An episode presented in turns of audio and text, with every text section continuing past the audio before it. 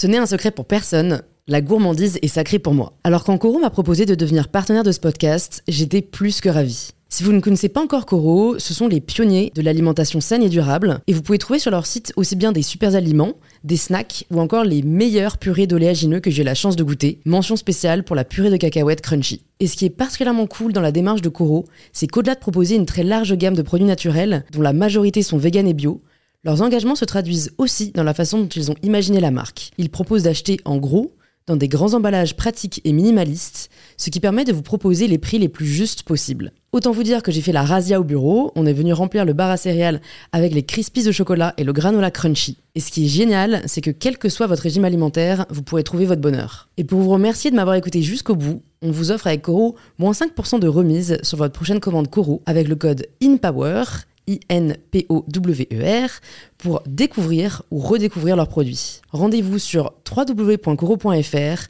et surtout, régalez-vous.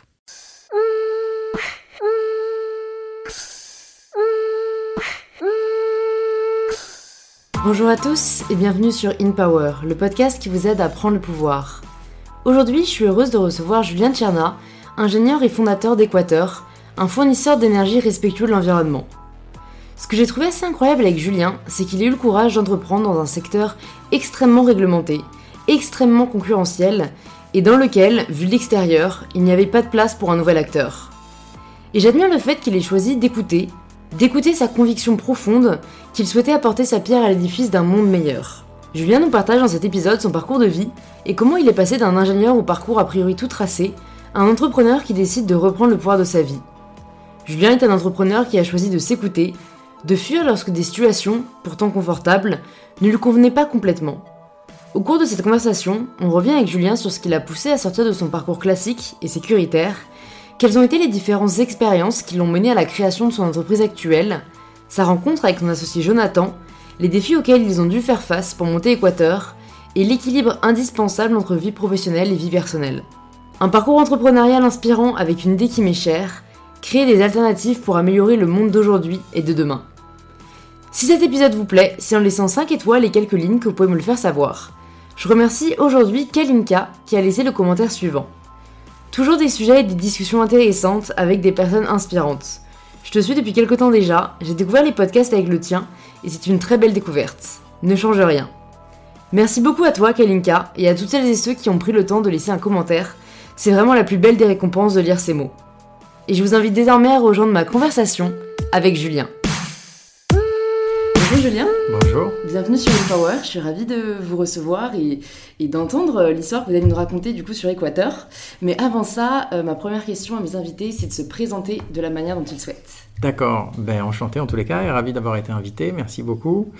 Euh, la manière dont je souhaite, euh, ben, je suis un, jeune homme d'Aix-en-Provence qui a bougé un peu partout euh, en Europe, qui a fini par atterrir à Paris et qui euh, euh, un jour a eu une, conscience écologique et qui s'est dit au-delà de mon activité et de ce que je peux faire moi, il faut que j'essaie d'entraîner le maximum de gens dans ce que je crois pour que ça ait un impact et que on puisse arriver là où je veux arriver ou plutôt éviter ce que je voulais éviter à l'époque. Mmh, d'accord. Est-ce que vous vous souvenez ce que vous vouliez faire juste à la, à la, sortie du lycée, on va dire, euh, juste avant de commencer vos études, quoi, parce que c'est souvent une période assez charnière, et parfois c'est hyper différent de ce qu'on se retrouve à, faire actuellement, quoi. Oui, ce que je voulais faire, euh, je crois que j'ai jamais voulu faire quelque chose, puisqu'on avait décidé que je ferais maths sup maths polytechnique que j'ai pas fait. Enfin, j'ai fait maths sup maths mais j'ai pas fait polytechnique.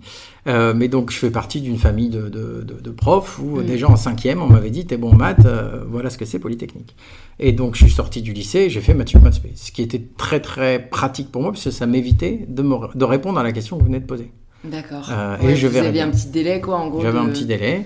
Et donc après, je me suis retrouvé ingénieur euh, en télécommunication parce que sur la plaquette, il y avait marqué les pieds dans l'eau, la tête dans les étoiles. Et je me suis dit, ouais, ça a l'air super le campus. Et donc j'ai choisi cette école-là comme ça. Mm. Et jusqu'à ma fin de deuxième année, je ne savais même pas ce qu'était le métier d'ingénieur. Je n'avais même pas compris.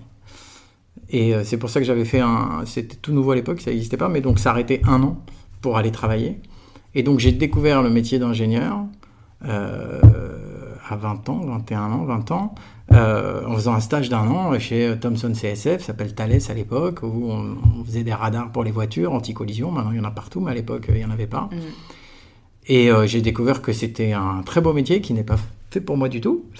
Et, que, euh, et donc, à partir de là, il y a eu une recherche qui a pris du temps. Mm. C'est pas une recherche consciente. Hein. Il y a une des changements, des changements, puisque je me disais, bah, ça non, ça non, puis finalement ça oui, puis donc à chercher, à tâtonner, euh, jusqu'à ce que euh, ben, je trouve euh, ce que je voulais faire, l'énergie, et ensuite, une fois que j'ai compris que c'est ça qui me plaisait, l'énergie renouvelable, et une fois que j'ai compris, eh ben, comment je fais pour y arriver, hmm. alors que je suis sur une carrière qui n'a plus rien à voir avec, au moment où j'ai fait la bascule, un très très beau métier, enfin très bien rémunéré, hmm. un cabriolet, cheveux dans le vent, j'ai vivais à Milan, la classe, et donc. Euh, une remise en question, quoi. Une remise en question à ce moment-là. Et avant, donc. Euh, je suis parti en Pologne, je suis parti en Italie, je suis parti en Belgique, j'ai essayé différents types de métiers. Donc, euh, j'ai mis, allez, de, si on part du, du, du, bac, je vais pas dire en quelle année je l'ai eu, mais ouais, c'était quoi 88 ouais. Donc, j'ai mis 21 ans à répondre à la question, 19 ans à répondre à la question.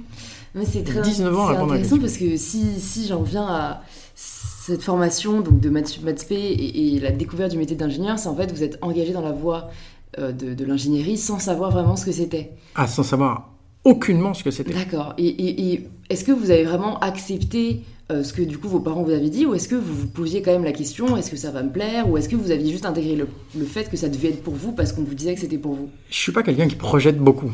Mm. Donc je suis naïf et je vois ce que j'ai envie de faire et ce qui me paraît euh, un bon compromis entre, euh, enfin maintenant je fais un peu moins de compromis, mais à l'époque entre ce que veut ma famille et ce que je veux moi. J'étais bon en maths, il a pas de doute.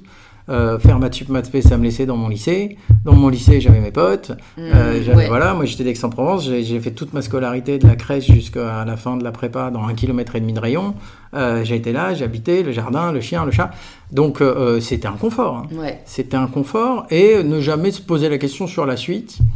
Euh, et puis après, ben, on se dit, tiens, en fait, c'est pas tout à fait ce que je veux faire, j'aime d'autres trucs. Mm. J'ai commencé à faire du théâtre en étant en école d'ingénieur, j'ai adoré ça. Mm. J'ai reçu une lettre de mon père bien sentie. Ah ouais. Quelques réflexions simples. ça, s'indiquait. Je, pour être bon acteur, il faut un, avoir du talent, deux, avoir une très bonne culture. Je ne sais pas si tu réponds à la première euh, condition, mais je suis sûr que tu ne réponds pas à la deuxième. Ah ouais. Sympa. Et, ça vous a pas. Euh, enfin. Ah bah, ça trop de peine, ça euh si, je, bah, Oui, mais je suis pas acteur. Maintenant, c'est une partie de mon métier, c'est devenu.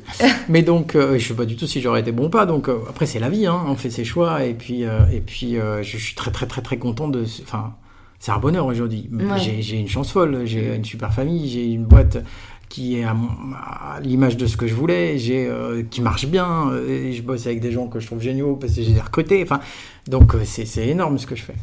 Et, euh, et donc il n'y a pas de, de, regrets, c'est comme ça, c'est la vie. Et puis je me suis bien amusé à faire un peu de théâtre après tout le temps dans ma vie. Mm, mm, mm. et voilà.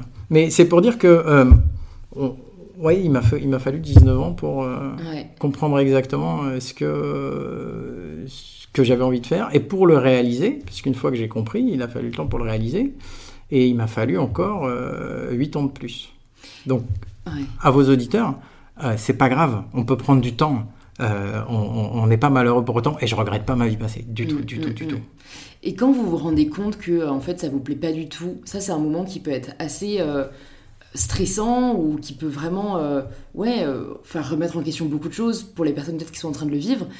Quel conseil peut-être vous aimeriez vous donner à ce moment-là quoi. Comment déjà vous l'avez vécu et est-ce que vous vous donneriez un conseil pour euh, aborder les choses différemment?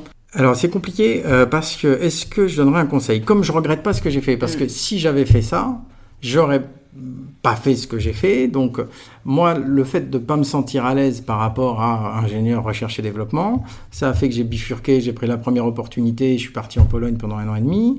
Euh, ça a créé une partie de ma personnalité. Je me suis retrouvé ensuite, euh, alors c'est l'époque du service militaire, mais à Rome, service militaire. Ce qui fait que j'ai adoré l'Italie. Je suis retourné beaucoup plus tard. Aujourd'hui, euh, ma compagne est italienne, mes deux enfants sont bilingues. donc tout ça, ça a créé ma vie. Si j'avais fait autre chose, ben, tout ce que je trouve bien dans ma vie, je ne sais pas si. Voilà, c'est, c'est le grand jeu de, de, Retour vers le futur. et, euh, et donc, euh, euh, par contre, ce que j'ai fait, c'est que chaque fois que je me suis rendu compte que je voulais plus aller dans une direction, j'ai changé. un peu au hasard, mais j'ai pris chaque opportunité pour changer. Ça, je l'ai fait. Alors, c'est pas, j'ai, j'ai pas dit je veux absolument aller faire du théâtre et donc je vais tout lâcher pour. J'ai dit bon ben je veux faire ça. Euh, en même temps, euh, je, je, je, je, vois ce qu'il est possible de faire et hop je saute. Tiens, opportunité d'aller en Pologne. En Pologne en 93, c'était euh, c'était la fin de la guerre froide, ça venait de s'ouvrir, c'était tout nouveau, personne n'y allait. Euh, je pensais que le pays était en noir et blanc. Euh, non, mais c'est vrai, je m'en suis rendu compte sur place. C'est-à-dire que je suis arrivé, j'ai dit tiens, c'est bizarre, il y a un truc que je trouve bizarre dans ce pays par rapport à l'idée que j'en avais et tout. Et j'ai mis deux semaines à me rendre compte. Ce que je trouvais bizarre, c'était les couleurs. Parce que moi j'ai grandi pendant la guerre froide et on ne m'a montré l'URSS et le bloc de l'Est que en noir et blanc à la télé. Mm. Bon, on, nous avait euh, mm. orienté très très fortement. Et donc, et tout le monde pensait ça. Donc, et puis après, je suis parti en Italie aussi par opportunité, puis après, etc., euh, etc. Donc j'ai fait tout ça. Euh, chaque fois que je me suis retrouvé là où je voulais plus être, ce que j'ai toujours accepté de faire, c'est de lâcher ce que j'avais. Mm. Euh, j'ai des gens qui me disent Tiens, tu as pris énormément de risques dans ta carrière parce que tu étais en Belgique, tu cartonnais, tu as tout arrêté pour partir en Italie, et puis parce que tu étais à Milan, tu as tout arrêté pour faire ton, ton master en énergie, et avant, tu es parti en Pologne, on savait pas quoi, etc. Et je trouve pas que j'ai pris des risques, je trouve que c'était une nécessité pour moi, parce que j'étais dans une situation qui, même si vue de l'extérieur, elle était confortable, elle correspondait au canon de trucs, pour moi, elle n'était pas. Et donc, il fallait en sortir. Et chaque fois, je suis sorti sur des, des mouvements euh, qui paraissent radicaux vu de l'extérieur, mais qui en fait étaient une bouffée d'oxygène pour moi. Mm. Et puis après, ben, c'est comme ça qu'on se construit. Et si on regarde toujours devant, ben, au bout d'un moment, on finit par tomber juste. Quoi. Mm, mm. Donc euh, non, mais ça c'est très intéressant. Bah, déjà, le fait que euh, ce qu'on imagine n'est pas forcément ce qu'on ressent comme étant euh, une réussite. Et le fait que vous n'avez jamais fait de compromis sur le fait d'être heureux, épanoui dans ce que vous faisiez. Quoi. Vous n'avez pas... Parce que parfois, en effet, on essaye tellement de se rassurer en se disant que oui, mais ce job a ci, ce job a ça. En fait, vous avez vraiment écouté... Enfin, vous êtes écouté vous-même et quand vous sentiez que vous étiez plus à votre place, vous avez toujours... Enfin, changé de voie, quoi, sans vous dire que c'était risqué ou sans trop réfléchir, si je comprends bien. C'était ça ou la dépression. Hmm. Il y a un moment où euh, vous avez un super job. L'exemple où j'ai tout arrêté pour, pour partir dans l'énergie, euh, donc j'étais directeur développement de, de l'Italie pour Alten. J'avais mon bureau. Quand les gens rentraient dans mon bureau, euh, ils avaient déjà bien la tête basse. C'est-à-dire que j'étais, j'étais haut, je gagnais ma vie comme voilà. j'étais une ville très sympa, hop. Et, mais à la fin, ce métier ne m'apportait plus rien. Je m'y ennuyais. En fait, je fermais la porte de mon bureau et je, jouais à des jeux vidéo pendant le jour. Enfin, c'était, c'était le. c'était un peu la prison la journée. C'était la prison la euh, journée en échange d'effectivement un salaire que j'ai toujours pas retrouvé. Euh, et alors? Hmm. Et alors? Et hmm. alors? Et donc, euh, je, je, veux pas me vanter en disant ouais j'ai choisi de, j'ai pris le risque. Non, en fait, j'ai juste, j'avais plus le choix et j'ai euh, accepter de ne pas faire ce compromis-là, euh, qui était d'être euh, heureux à l'extérieur, mais en fait faussement. Ouais. et ça, c'est ça, c'est important. Alors après, ça se fait pas tout de suite. Vous vous en rendez compte, puis après vous dites bon bah voilà, il me faut le temps de, hein, je vais faire quoi, je vais faire quoi, je vais faire quoi. Mm. Et comment vous avez trouvé alors ce fameux grand saut quand vous avez décidé de quitter l'Italie? Sur, euh, alors, il y a eu d'abord le saut sur l'énergie, mm. c'est-à-dire que moi, je suis ingénieur télécom au départ. Après, en cherchant, finalement, j'ai fait du business, c'est-à-dire j'ai fait de, développement de business dans, dans, dans l'ingénierie. J'ai créé une petite activité énergie qui n'était pas mon secteur, parce que ça m'intéressait, parce que je trouvais que le monde tournait là-dessus. Euh, ma, ma, mère vient du Limousin, et on a un vieux moulin à eau. Et donc là, je me suis dit, tiens, il y a une roue qui pourrait tourner, ça produirait de l'électricité, je serais dans ma barque avec mon vin blanc qui, euh, qui, refroidit dans l'eau et, ce serait tranquille. Et donc ça, ça m'a intéressé, j'ai commencé à creuser le secteur de l'énergie. J'ai compris, euh, donc tout ça, ça prend du temps, hein, euh, l'impact du changement climatique, l'impact du gaspillage énergétique. Et donc, je me suis, vers 2005-2006, je me suis dit, on va vers Mad Max 2. Mhm. Voilà. Et donc, je, je, je me suis dit, il faut pas, quoi. Et c'est là où j'ai commencé à faire des choses pour moi. Et un matin, je me souviens très bien, je, me lavais les dents et donc j'éteins le robinet puisque je m'étais dit il faut éteindre le robinet pendant qu'on se lave les dents. Et je me suis dit mais ça suffira pas ça en fait. En fait ça ça va pas te sauver de Mad Max 2. Et donc, il est temps que tu agisses au-delà de juste ton action personnelle. Et bon, bah, tu te vantes d'être un, un mec qui a une belle carrière, bon bah crée ta boîte, euh, tiens fais-le, fais-le, et dans l'énergie, bah mets des, mets des roues dans les moulins de France, c'était ma première idée, je l'ai toujours. Et, euh, et donc euh, petit à petit, il se passait rien, donc ça restait un rêve. Et par contre, je m'enfonçais au côté plaisir du travail de l'autre côté. Et il y a un moment, j'ai dit bon bah c'est pas possible. il te manque quelque chose parce que tu n'arrives pas à faire le pas cette fois-ci, alors que tu l'as toujours fait avant. C'est qu'il te manque quelque chose et il doit te manquer des compétences. Donc j'ai cherché un master dans l'énergie. J'en ai trouvé un euh, fait par les mines de Paris à Sophia Antipolis. Je suis allé postuler. Ils avaient tous, ils sortaient tous d'école, hein, les élèves, à part deux, et moi j'étais euh, 10 ans de plus. Donc j'étais un extraterrestre euh, à l'époque. Euh, ils m'ont dit bah, si tu te trouves un, stage, nous on te prend. Ah bon, bah, ça je savais faire. Donc j'ai trouvé un stage et, et j'ai tout lâché. Et je me suis retrouvé donc en, en septembre 2007 dans une chambre d'étudiants j'avais revendu euh, mon cabriolet et, et à Sophie Antipolis. Voilà. Et euh, je me suis dit, je vais reprendre une vie dans les chambre d'étudiants. Bon, ça, j'ai pas réussi. Donc, euh, j'avais un peu d'argent de côté quand même. Hein. Donc, j'ai rendu la chambre d'étudiant assez vite parce que je, je ne pouvais vous plus. Vous aimiez l'idée de vous remettre dans la vie d'étudiant, mais dans les faits, mais en fait, dans les faits, pas là. Non, ça, ça rentrait plus. Donc, je me suis pris un appart plus grand. Et, et puis voilà, et j'ai fait la formation. Et avec euh, l'ambition de créer une boîte dans le renouvelable et j'ai appris énormément de trucs. Mm. Et, puis, euh, et puis je suis sorti en octobre 2008 et puis là c'était la crise financière. Ah ouais, donc, mauvais timing. Euh, mauvais timing, donc il faut faire autre chose. Et puis après, etc. etc., etc. Et donc chômage, galère, en plus un premier enfant, etc. etc. j'ai fini par retrouver du travail dans les télécoms et mm. j'ai pas lâché. Et un jour, en 2013, des anciens collègues de Belgique m'ont dit tiens, il y a des gens dans l'énergie qui cherchent quelqu'un en France. Et donc j'ai pris le poste. Et euh, ça m'a définitivement lancé dans le secteur. Et au bout de deux ans, euh, euh, j'ai démissionné avec Jonathan, qui était mon bras droit dans cette boîte qui s'appelait l'Empiris. Et on a dit on va le faire tout seul. Et on a fait Équateur. D'accord. Ah, c'est intéressant, mais c'est fou comme Enfin, moi, je me dis, je me dis tout de suite, c'est dommage quoi, que vous ayez eu euh, cet élan, euh, que vous ayez fait ce, master et qu'en fait, euh, vous avez sur un marché en pleine crise.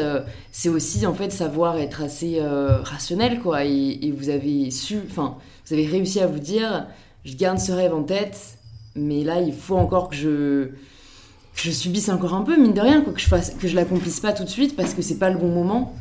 Mais c'était surtout que je ne trouvais pas de solution. Donc moi je sors en octobre 2008, euh, je devais créer une boîte dans le solaire avec un, pote, mais donc on trouve absolument pas d'argent. Hmm. Euh, je devais prendre à mi-temps un job dans la boîte qui m'avait fait un stage, qui à cause de la crise, la veille du jour où je démarrais, ah, euh, me dit ciao bello. Là-dessus ma compagne est enceinte. À ce moment-là elle vit à Rome, je vis à Aix. Euh, il faut faire un truc. Quoi. et donc, euh, il, faut, il, faut, il, faut, réagir. Et donc voilà, on a trouvé une espèce de compromis, on est allé à Paris. J'ai essayé de créer une première boîte dans le métier que je faisais déjà euh, en Italie et avant en Belgique. parce que je me suis dit, bon, bah, il, faut que, il faut que je vive, donc je vais faire le métier que je fais. Mais comme j'avais plus la flamme, ça n'a mm. pas marché du tout. Mm, mm. et puis après, il y a un moment, ça commençait à être dur là. Donc euh, ma première fille formidable était née. Euh, mais bon, euh, hein, on vivait à Paris, une ville dans laquelle j'avais jamais vécu, c'est quand même assez cher Paris. Et, là j'ai eu la chance, c'est des anciens clients de Rome qui m'ont appelé. J'ai eu toujours des gens comme ça qui, au moment où je m'y attendais le moins, sont venus en tous les cas me proposer des trucs qui m'ont. Et donc ça, c'est des anciens clients de Rome. Ils m'ont appelé, ils m'ont dit voilà, on a une boîte à Paris qu'on a rachetée qui coule. Est-ce que tu veux en prendre la direction? C'était une petite boîte. Donc là, ben, il y a un moment, il faut démarrer. Donc j'ai repris ça, ça m'a remis euh, le pied à l'étrier. Et puis euh, j'ai fait mon job là-bas. Et là, j'ai été appelé ensuite par les Belges mm. euh, qui m'ont dit pareil, voilà, on a une filiale en France, est-ce que tu veux la reprendre? Et donc j'ai jamais oublié, en fait. Enfin, j'ai continué à le dire tout le temps, tout le temps, tout le temps. Mm. Ça, c'est un truc. si on veut arriver au bout, il faut pas lâcher. je suis assez combatif. Euh, je pense qu'il est très difficile de battre un adversaire qui ne se rend jamais. C'est sûr. Et, donc, euh, voilà, j'ai fait écrire dans la boîte n'importe, je me bats, je me bats, je me bats, hein, Cyrano de Bergerac. Et, euh, et combatif, ça ne veut pas dire hargneux, ça veut dire je continue, je continue, je continue, je continue, je continue, puis tant pis, puis tant pis, puis un jour, Mm. un jour, par c'est top, quoi, ça paye. ouais. ouais. Et alors, quand, quand est-ce que vous vous dites avec Jonathan que vous voulez lancer Équateur Parce que donc, vous commencez à travailler ensemble, j'imagine que vous ne connaissiez pas forcément avant. Quand est-ce que euh, peut-être vous avez commencé à lui parler de, de ce projet que vous aviez euh, dans un coin de la tête? Est-ce que, vous aussi, enfin, est-ce que lui aussi euh, l'avait? Enfin, comment ça s'est ça fait? s'est fait assez vite. Donc, euh, moi, j'ai démarré chez l'Empiris France, euh, ce fournisseur d'énergie belge qui s'était lancé en France en mars 2013. Et j'ai rencontré Jonathan en entretien la semaine suivante. Euh, il y a eu un fit, compétences, personnalité, etc. Dès le 1er avril, il était là. Et donc, on, on- on bossait tous les deux. Et dès le mois de septembre, on a pris un café euh, à côté des Champs-Élysées. Et je regarde et je lui dis, mais on pourrait peut-être le faire tout seul. Et il me dit, ben, je pensais la même chose. Et puis en fait, ça se passait très bien avec l'Empiris. Il y avait des tas de choses à faire. On s'entendait bien avec les actionnaires. Et donc, on a continué à le faire euh, nous. Et puis un jour, les actionnaires ont voulu faire autre chose. On a compris plus tard, en fait, ils étaient en train de vendre leur boîte à Total. D'accord. Donc nous, ce qu'on voyait, c'était que notre vision, euh, qui était bien claire, c'était plus du tout la leur. Et que donc, on trouvait plus du tout de répondants et d'accords. Et que finalement, ça devenait très tendu. Ouais. Et on a dit, euh, ciao, Mm, mm, on va le mm. faire nous, quoi. Ouais. Et, euh, et puis, euh, on a un peu hésité. C'est pas facile quand même. Hein. Ouais. Euh, on tournait autour du pot longtemps. Euh, euh, neuf mois, en gros, entre le moment où la première fois on a dit c'est sûr, on le fait, et puis le moment où on l'a vraiment fait, on a tourné autour du pot. Euh, on a fait un scénario aussi pour pas que l'empirisme nous empêche de démarrer une société concurrente. Donc, on a fait croire qu'on se détestait et tout ça. Ah Et oui, puis, euh, Comme rigolo. quoi, ça vous a aidé le théâtre. Et puis, euh, et puis voilà, on est parti euh, en juillet et on a démarré en septembre. D'accord. Bah, ça, j'aime toujours le, le début des, des histoires parce que c'est là où tout se joue au final. Donc, est-ce que vous vous souvenez euh, du premier jour euh, où vous vous retrouvez et vous commencez à bosser sur Équateur? Ouais. Oui, oui, très bien. Je me souviens de trois trucs. Il y a trois premiers jours. Le premier jour, celui on a dit, c'est sûr, on va le faire. On était allé rencontrer un entrepreneur qu'on connaissait qui était du secteur euh, dans un, café et on lui dit, nous on veut faire ça, qu'est-ce que tu en penses? Est-ce que ça peut marcher? Est-ce qu'on trouvera de l'argent? Donc on était capable de mettre un peu d'argent, on avait des économies heureusement. Par contre, on était sûr qu'il allait falloir lever des fonds. Et lui il dit, ouais, pas de problème, de l'argent il y en a, c'est fastoche, vas-y, même moi j'en mettrai et tout. Bon, il n'en a jamais mis plus tard et ça n'a pas été si fastoche que ça de trouver de l'argent. En tous les cas, nous, ça nous a dit, bon, bah allez, on peut y aller. Mm. Euh, ensuite, il y a eu euh, un premier week-end qu'on s'est fait dans le moulin dont j'ai parlé tout à l'heure, et où on s'est dit, euh, on va se faire deux jours là, euh, à la fraîche, et puis on va se projeter un peu, une espèce d'idée, de stratégie, de vision de ce qu'on aime, ce qu'on n'aime pas. Euh, et donc ça, ça a été le premier jour de travail. Et puis ensuite, euh, bah, le tout premier, ça a été à la chambre de bonne. On prend deux tables, on prend deux chaises, on installe des PC et, et, et puis on commence à bosser quoi. Mm. Parce que ce qui est particulièrement difficile euh, dans, dans la boîte que vous avez montée, c'est que c'est pas quelque chose que vous pouvez commencer un peu euh, on the side. Enfin, on dit parfois, voilà, jamais vous avez une passion, euh, faites-le Mm. en parallèle de votre job, euh, comme ça vous voyez si ça prend. Vous, vous avez besoin d'énormément de fonds, Ouais. euh, vous avez besoin d'une techno très pointue, vous avez besoin de fournisseurs. Enfin, donc c'est. Enfin, c'est vrai que là, vous deviez vraiment vous y consacrer à plein temps. Et est-ce que même à deux, ça, ça a suffi euh, pour développer on n'était Équateur on n'était pas deux tout à fait puisque euh, on savait déjà qu'on serait quatre. D'accord. Et en fait, on a commencé un peu à bosser avant. Euh, mais effectivement, on ne pouvait pas bosser sérieusement, puisqu'en plus, c'était une activité concurrente de la boîte dans laquelle on était, donc c'était impossible d'eux. Par contre, par exemple, tous les fournisseurs avec qui euh, j'avais eu beaucoup de plaisir à, travailler, l'agence de presse, euh, l'agence de réseaux sociaux, etc., on est allé les voir, on leur a dit, voilà moi ce que j'ai prévu de faire, est-ce que tu me suivras ou est-ce que tu resteras avec l'ancien? Parce que c'était un choix à faire, quoi. C'était un choix à faire Ouais. pour eux, pas facile. Ouais. Hein, parce que bon, ils savaient- personne ne savait qu'ils allaient être achetés par Total, mais il y avait une boîte qu'on avait amenée à 150 000 compteurs, Mm.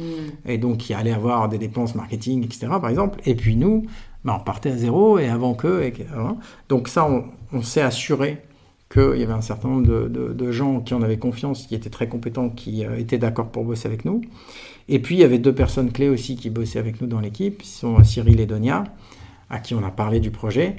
Et je me souviens aussi d'une des dernières réunions qu'on a faites. euh, on est allé voir un sous-traitant pour l'Empiris à Madrid avec Donia. Et dans l'avion, on faisait la liste de toutes les fonctionnalités soft qu'on voulait pour Équateur. et on a encore le petit carnet, d'ailleurs, on n'est pas encore arrivé au bout. Ouais. Euh, donc là, on avait aussi. Voilà. Donc on, on savait avec qui on allait bosser. Et, euh, et puis on l'avait déjà fait, puisque l'empirisme c'était un peu la même chose. Donc euh, bon, on s'est mis là. on- le, le- le- le plan de projet, les tâches de chacun, c'était très très clair. Mm. Par contre, effectivement, il y avait des choses qui étaient euh, plus difficiles que d'autres. Trouver des fournisseurs d'énergie, de- des- des- des grosses boîtes qui veulent bien nous en vendre. Mm. Euh, ben, au début, ceux avec qui je bossais avant, ils m'ont dit euh, Super Julien, t'es gentil, mais reviens dans 4 ans. Quoi. Mm. Parce que là, nous, on est Statoil, on est les Norvégiens, donc le gaz, pour ton volume, non, non, tu, tu trouves ailleurs. Euh, etc., etc. Enel pour l'électricité, euh, même si je leur ai parlé en italien, m'ont fait team. On va, on va attendre un petit peu là parce que euh, on te donnera jamais rien parce que tu n'as aucune solidité financière et donc Ouais. on te vendra rien. Et, euh, et puis voilà, mais bon, ben après on prend son téléphone Mm. et puis on appelle tout le monde, hein. on se Mm. présente et puis, et puis on a trouvé. Et à quel moment, du coup, vous avez vous vous êtes dit là, il faut vraiment qu'on lève des fonds pour, pour que le projet euh, prenne une réelle ampleur euh, Alors on le savait dès le début, mm. On a été un peu ambitieux par exemple sur le truc, mais donc nous on a démarré, on a mis quand même 500 000 euros dans la boîte, 250 000 euros chacun.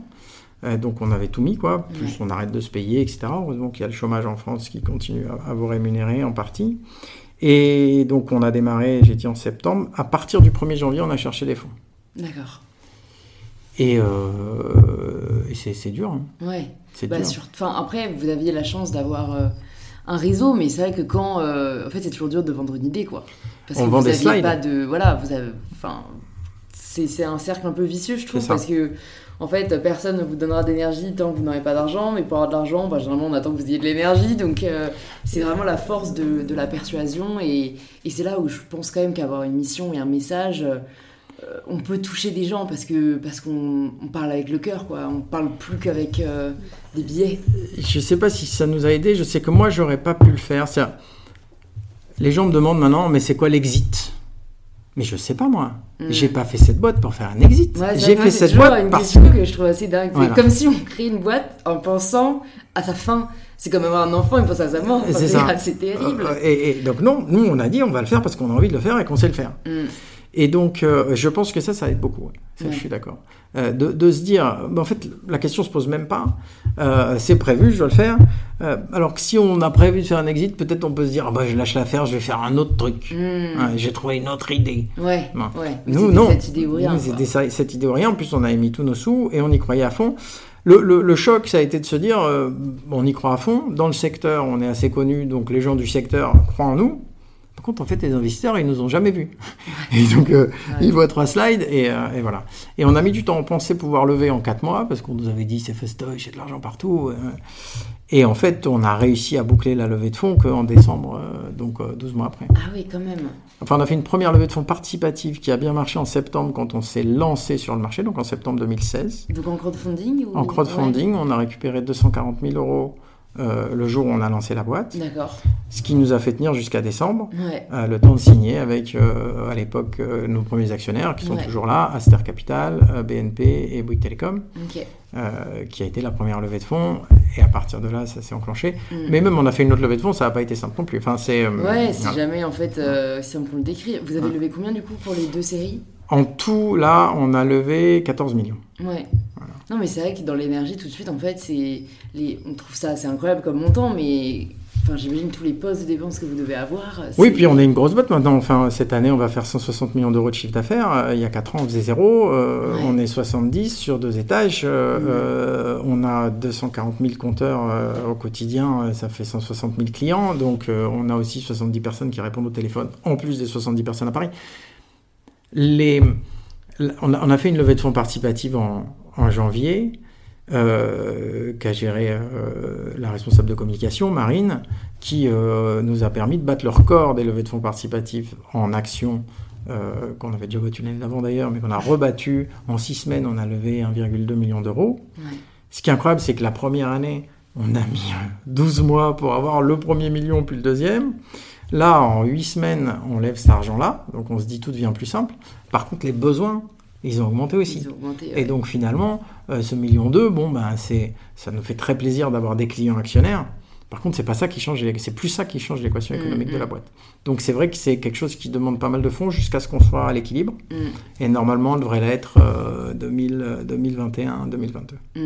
Ça, c'est aussi quelque chose, euh, quand on découvre un peu l'entrepreneuriat, on a du. Enfin, moi personnellement, quand j'ai quand j'ai vraiment rentré dans cet écosystème, je pensais je pensais pas qu'une boîte pouvait rester aussi longtemps euh, déficitaire. En fait, c'est pour moi une boîte c'était rentable dès le début, alors qu'en fait euh, non, ça dépend vraiment de, tous les milieux, ça dépend de bah, de toutes les dépenses quoi qu'il y a à gérer euh, et l'énergie. C'est vrai que c'est vraiment un domaine où faut accepter que ça viendra plus tard quoi. Mmh.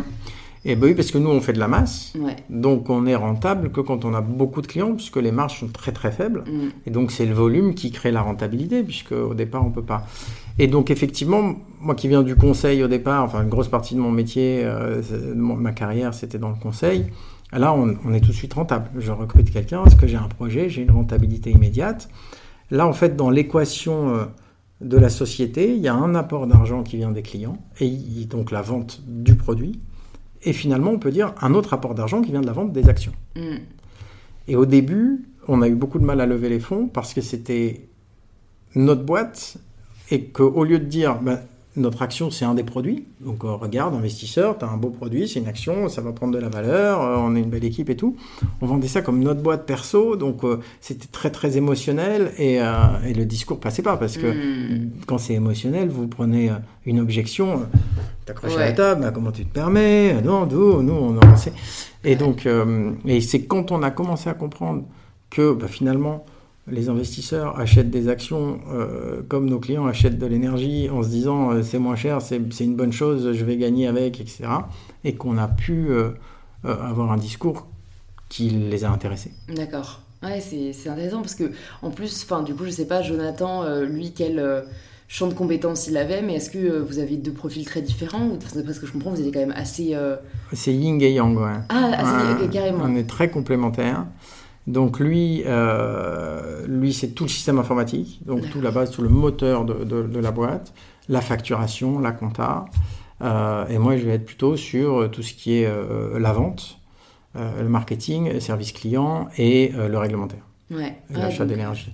Et donc on sépare ça. On a aussi deux personnalités qui sont différentes et complémentaires, deux parcours qui n'ont rien à voir. Moi j'ai un parcours très, très académique, très classique.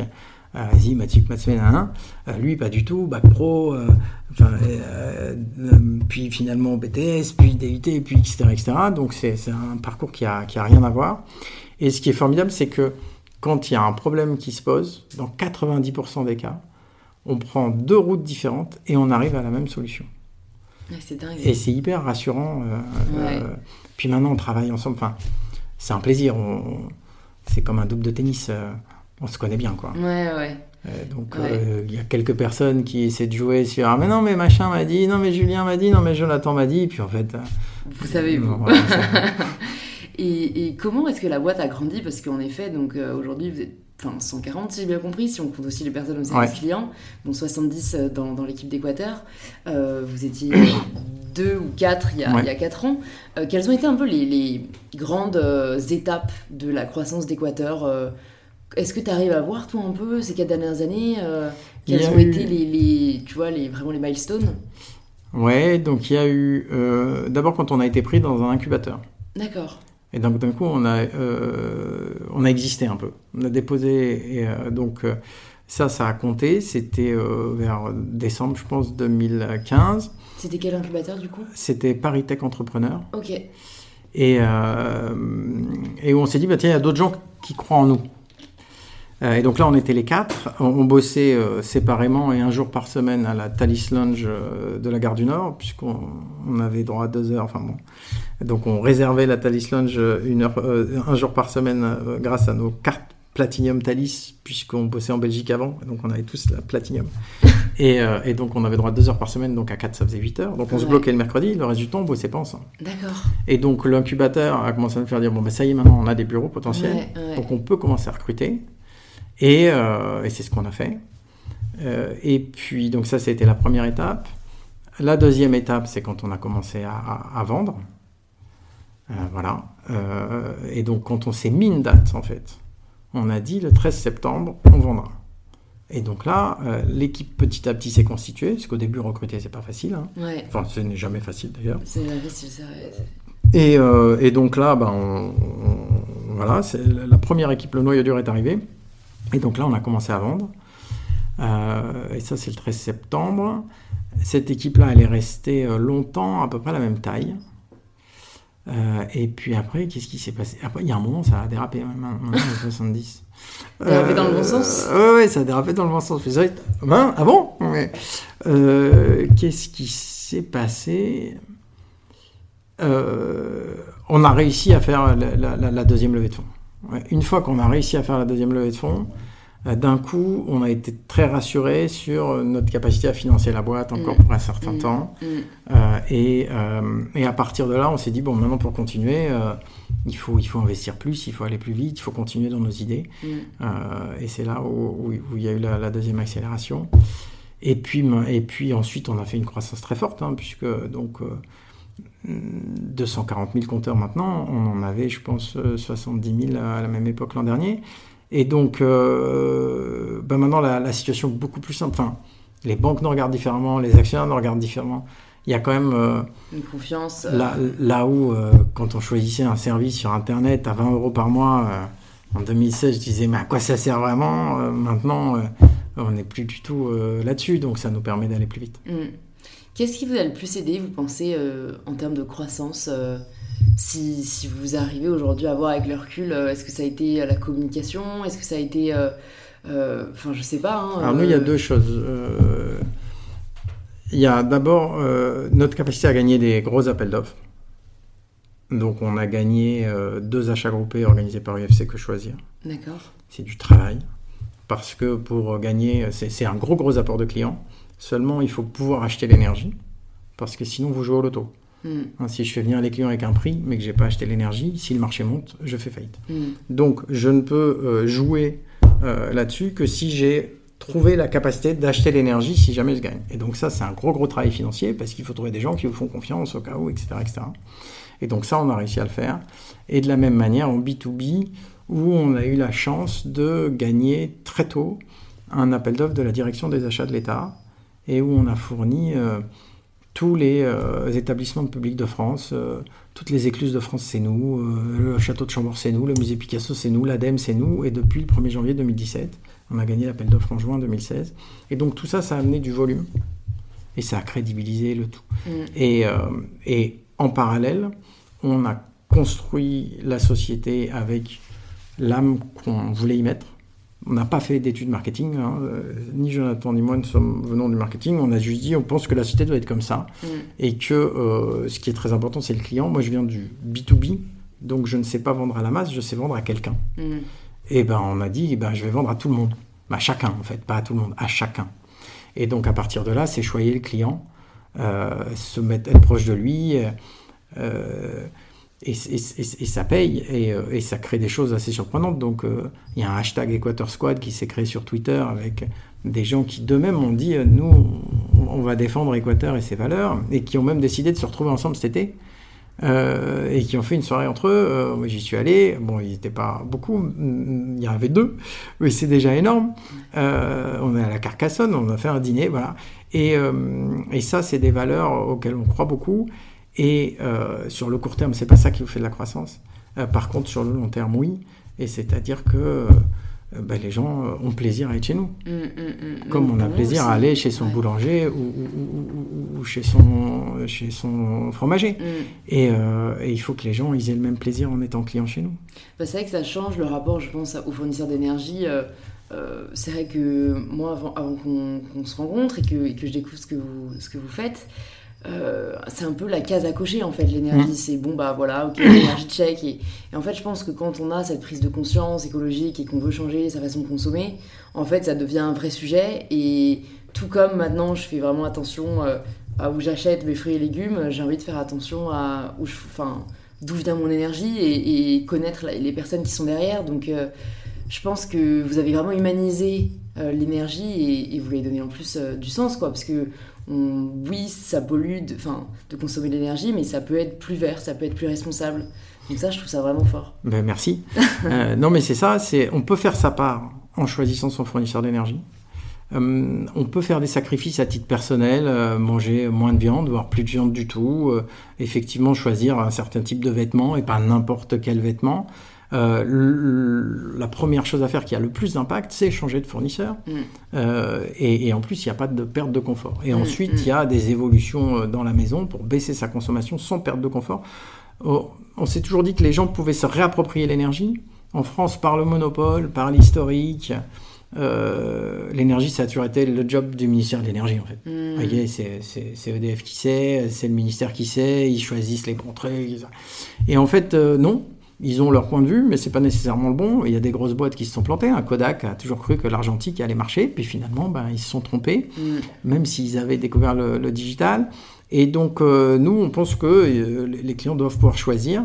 Et, euh, et c'est pour ça, d'ailleurs, on peut choisir son fournisseur, etc., pour faire leur part et agir, eux, et pas seulement à travers une intelligentsia énergétique qui, la plupart du temps, traite les Français comme, de toute façon, vous ne pouvez pas comprendre. Ouais en fait, si les gens peuvent très bien comprendre, il faut leur expliquer. Alors, il y en a, ils s'en fichent, mais ceux qui prennent le temps, ils vont comprendre aussi bien que nous, mm. et euh, ils vont pouvoir faire des choix éclairés. Et c'est ça qui compte, faire un choix éclairé.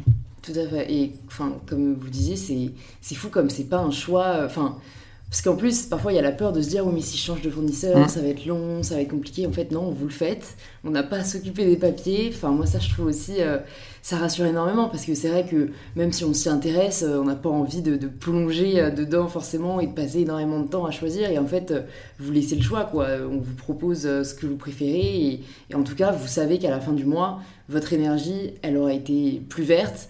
Et ça, je pense que, que pour toutes les personnes, en effet, qui veulent consommer mieux, c'est enfin on dort mieux la nuit quoi presque hein. je trouve que c'est enfin moi c'est un peu comme aussi la prise de conscience que j'ai eue dans, dans, la mode c'est que à partir du moment où on sait et on sait comment on peut changer ben, on peut plus trop faire semblant hum.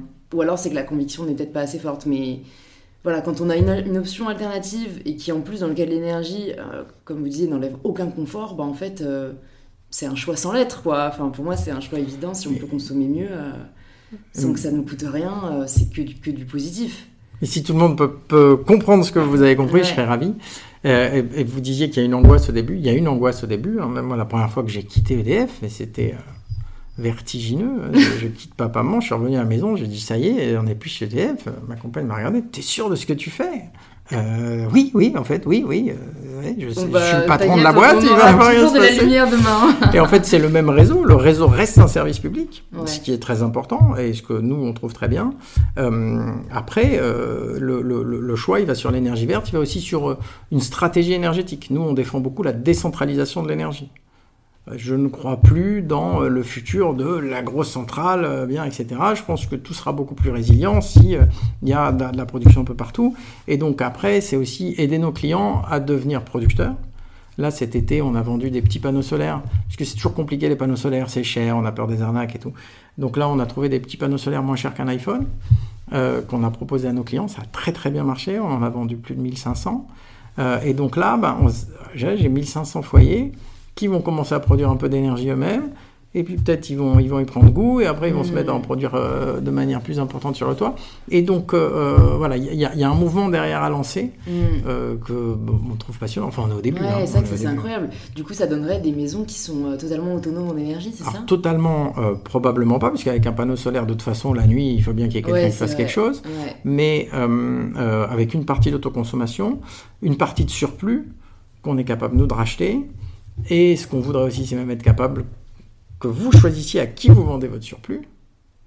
Hein, C'est-à-dire, vous êtes ici, euh, vous avez du surplus, euh, vous avez euh, un pote à Paris bah, qui vous dit bon bah le surplus, tu prends chez moi, donc nous on l'enlève de la facture et vous vous arrangez avec lui sur l'argent, la rémunération. Et donc, et, finalement dire mais c'est même plus à nous de présélectionner la centrale. Hmm. chacun, s'il le souhaite, peut, peut le faire et dire non, non, mais moi, euh, c'est le collège, euh, ils ont installé des, des, panneaux solaires, je veux, je, veux, je veux les soutenir en prenant euh, l'électricité du collège. et voilà, ça c'est le, bon, mm, mm, mm. c'est les, les, étapes à venir. Ok, trop cool. Et je me demandais aussi, parce que du coup là, on écoute l'histoire d'Équateur et on voit que c'est quand même une belle success story. Est-ce qu'il y a quand même eu des moments difficiles où vous avez douté de de la pérennité du projet ou vous avez voilà vous êtes dit peut-être qu'en fait ça va pas le faire En fait, j'avais pas des cheveux gris euh, quand j'ai commencé Equateur. Donc ça va pas le faire, je me suis jamais dit comme ça. Mais par contre, il y a eu des moments durs. Euh, il y a eu un moment particulièrement dur. On en parlait avec Jonathan justement la semaine dernière. Je crois que j'en ai déjà parlé en interne. Euh, il y a eu deux nouvelles qui sont arrivées en même temps, une très belle et une très dure. C'était au moment de la deuxième levée. On avait, pour nous, tout était prêt, tout était bon. Il n'y avait plus qu'une histoire de négociation contractuelle. Et euh, en même temps, on avait été nominé comme meilleure marque verte du monde. Euh, c'était un concours à Reykjavik. Euh, où il nous avait appelé, il nous avait dit de participer. On était nominé en finale. Et donc, avec Jonathan, on est parti à Reykjavik. Moi, j'avais toujours rêvé d'aller voir l'Islande, donc c'était super. Hop. Et, et voilà, grosse soirée, gala, tapis rouge, bim, et on a gagné. Donc, on a été la meilleure marque verte d'énergie du monde et en 2018. Et en même temps qu'on était là, on a reçu un mail euh, des investisseurs qui euh, devaient signer euh, la semaine d'après qui nous disent bah, finalement non. Et, donc on est revenu à Paris avec une réunion pluguée avec eux à 16h, c'est un mercredi, à 16h en sachant que de toute façon on n'allait pas les faire changer la vie, avec le prix dans les mains et toute la boîte qui s'attendait à ce qu'on soit hyper joyeux. Et on était en septembre et on avait de l'argent jusqu'à décembre. Et donc là, dans l'ascenseur, avec Jonathan, le prix, rien que d'y repenser, ça me fait d'émotion, devoir faire semblant que tout allait bien, alors que vous savez pas comment on ne savait pas comment on allait faire. C'était Hiroshima. Et ça, c'était. J'en ai encore des ah frissons. Hein. c'était très, très, très, très dur. Et, euh, et puis, ben voilà, après, on, on dort, on se redresse, on repart, euh, on prend son téléphone et on trouve des solutions. Et on a trouvé des solutions et finalement on a fait une levée un peu plus tard, mais ça s'est bien passé. Euh, et ça c'était un moment, c'était le moment le plus dur. Et dans ces moments-là, qu'est-ce qui, qu'est-ce qui vous donne cette énergie, euh, sans mauvais jeu de mots? Le devoir est, lourd comme une montagne et la mort est légère comme une plume. c'est trop facile de lâcher l'affaire. Mm. Euh, j'ai recruté du monde, Jonathan a recruté du monde, ces gens-là comptent sur nous. Ils ont un job, alors à Paris encore tout le monde peut trouver un autre job, mais au Mans, au service client, c'est pas des bassins d'emploi qui sont hyper... Euh, voilà. On a envie d'aller au bout, on sait que ça vaut, on peut pas tout laisser tomber, c'est juste pas possible en fait. Mm. Euh, et, c'est dans notre ADN de, de, se battre. Et finalement, on dit à tout le monde qu'on recrute, vous allez avoir des bâtons dans les roues tout le temps, tout le temps, tout le temps. allez au combat. Euh, bah, si c'était pas sincère, euh, voilà. Donc c'est juste, on a repris notre téléphone euh, pour se battre jusqu'au bout. Mm. et puis on a trouvé des gens qui nous ont dit, ok, moi je suis avec toi. Et puis petit à petit, on a retrouvé ça. Mais les, premières énergies positives, donc les premiers coups de téléphone, c'est de l'automatique. Hein. j'ai appris à pas, à pas lâcher l'affaire. Et les premières énergies positives viennent quand, pour la première fois, puis la deuxième, quelqu'un au téléphone dit Ok, moi je suis là. Moi je t'aiderai, moi je suis d'accord. Et après, on reconstruit. Hmm. Moi, je pense c'est de savoir pourquoi on le fait. Hein. De ce que j'interprète de ce que vous dites, c'est vous savez pourquoi vous le faites et, c'est ce qui vous fera continuer euh, quoi qu'il arrive quoi. Et, bon l'esprit de persévérance ça a l'air quand même de aussi bien ah oui, puisque dans ce secteur de toute façon euh, la, réglementation change tout le temps. Elle, est, évidemment très influencée par les acteurs. Euh. nous on a quatre fournisseurs qui sont plus gros que nous. Mm. c'est EDF Engie Total.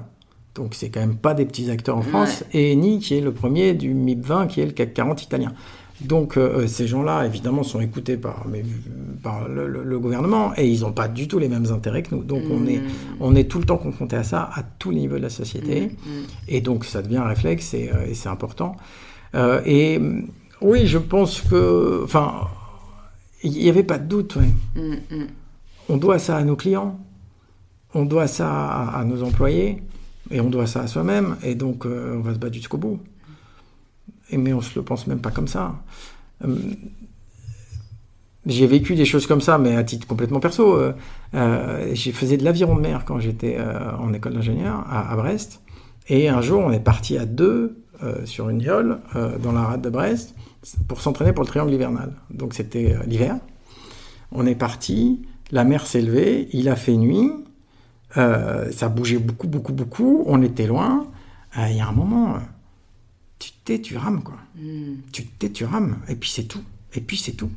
Et puis, euh, Et puis à la fin, on est retourné au port. et puis là, on s'est dit, merde, on n'aurait pas dû, on n'aurait pas dû sortir. Mais il y a un moment, on n'est pas en train de se dire, j'aurais pas dû. Non, non, maintenant, tu n'as plus le choix. En fait, tu, tu, rames et tu vises le phare et tu avances. C'est ça. C'est ça. On passe en mode automatique et je suis en tempête euh, et je survis. Comment vous faites pour euh, quand même vous préserver euh, On parlait même avant de démarrer des, semaines qui ont été vachement dures avant le lancement, de, de, toute, ouais, de toute l'énergie que ça demande c'est un sujet que j'aborde de plus en plus. Comment est-ce qu'on ne devient pas l'esclave de sa boîte? Parce que quand c'est une boîte dans laquelle, enfin quand c'est notre boîte déjà, mais même quand c'est une boîte dans laquelle on croit énormément, pour laquelle on travaille, c'est facile de se donner corps et âme hum. et parfois de se perdre euh, sans s'en rendre compte. Donc je sais pas si vous, vous avez déjà vécu un burn-out ou en tout cas voilà une situation où vous vous êtes dit euh, là je tire trop sur la corde. Comment est-ce que vous arrivez quand même à alors comme j'ai une grosse expérience avant et que j'ai déjà vécu un burn-out avant dans d'autres jobs. Hum.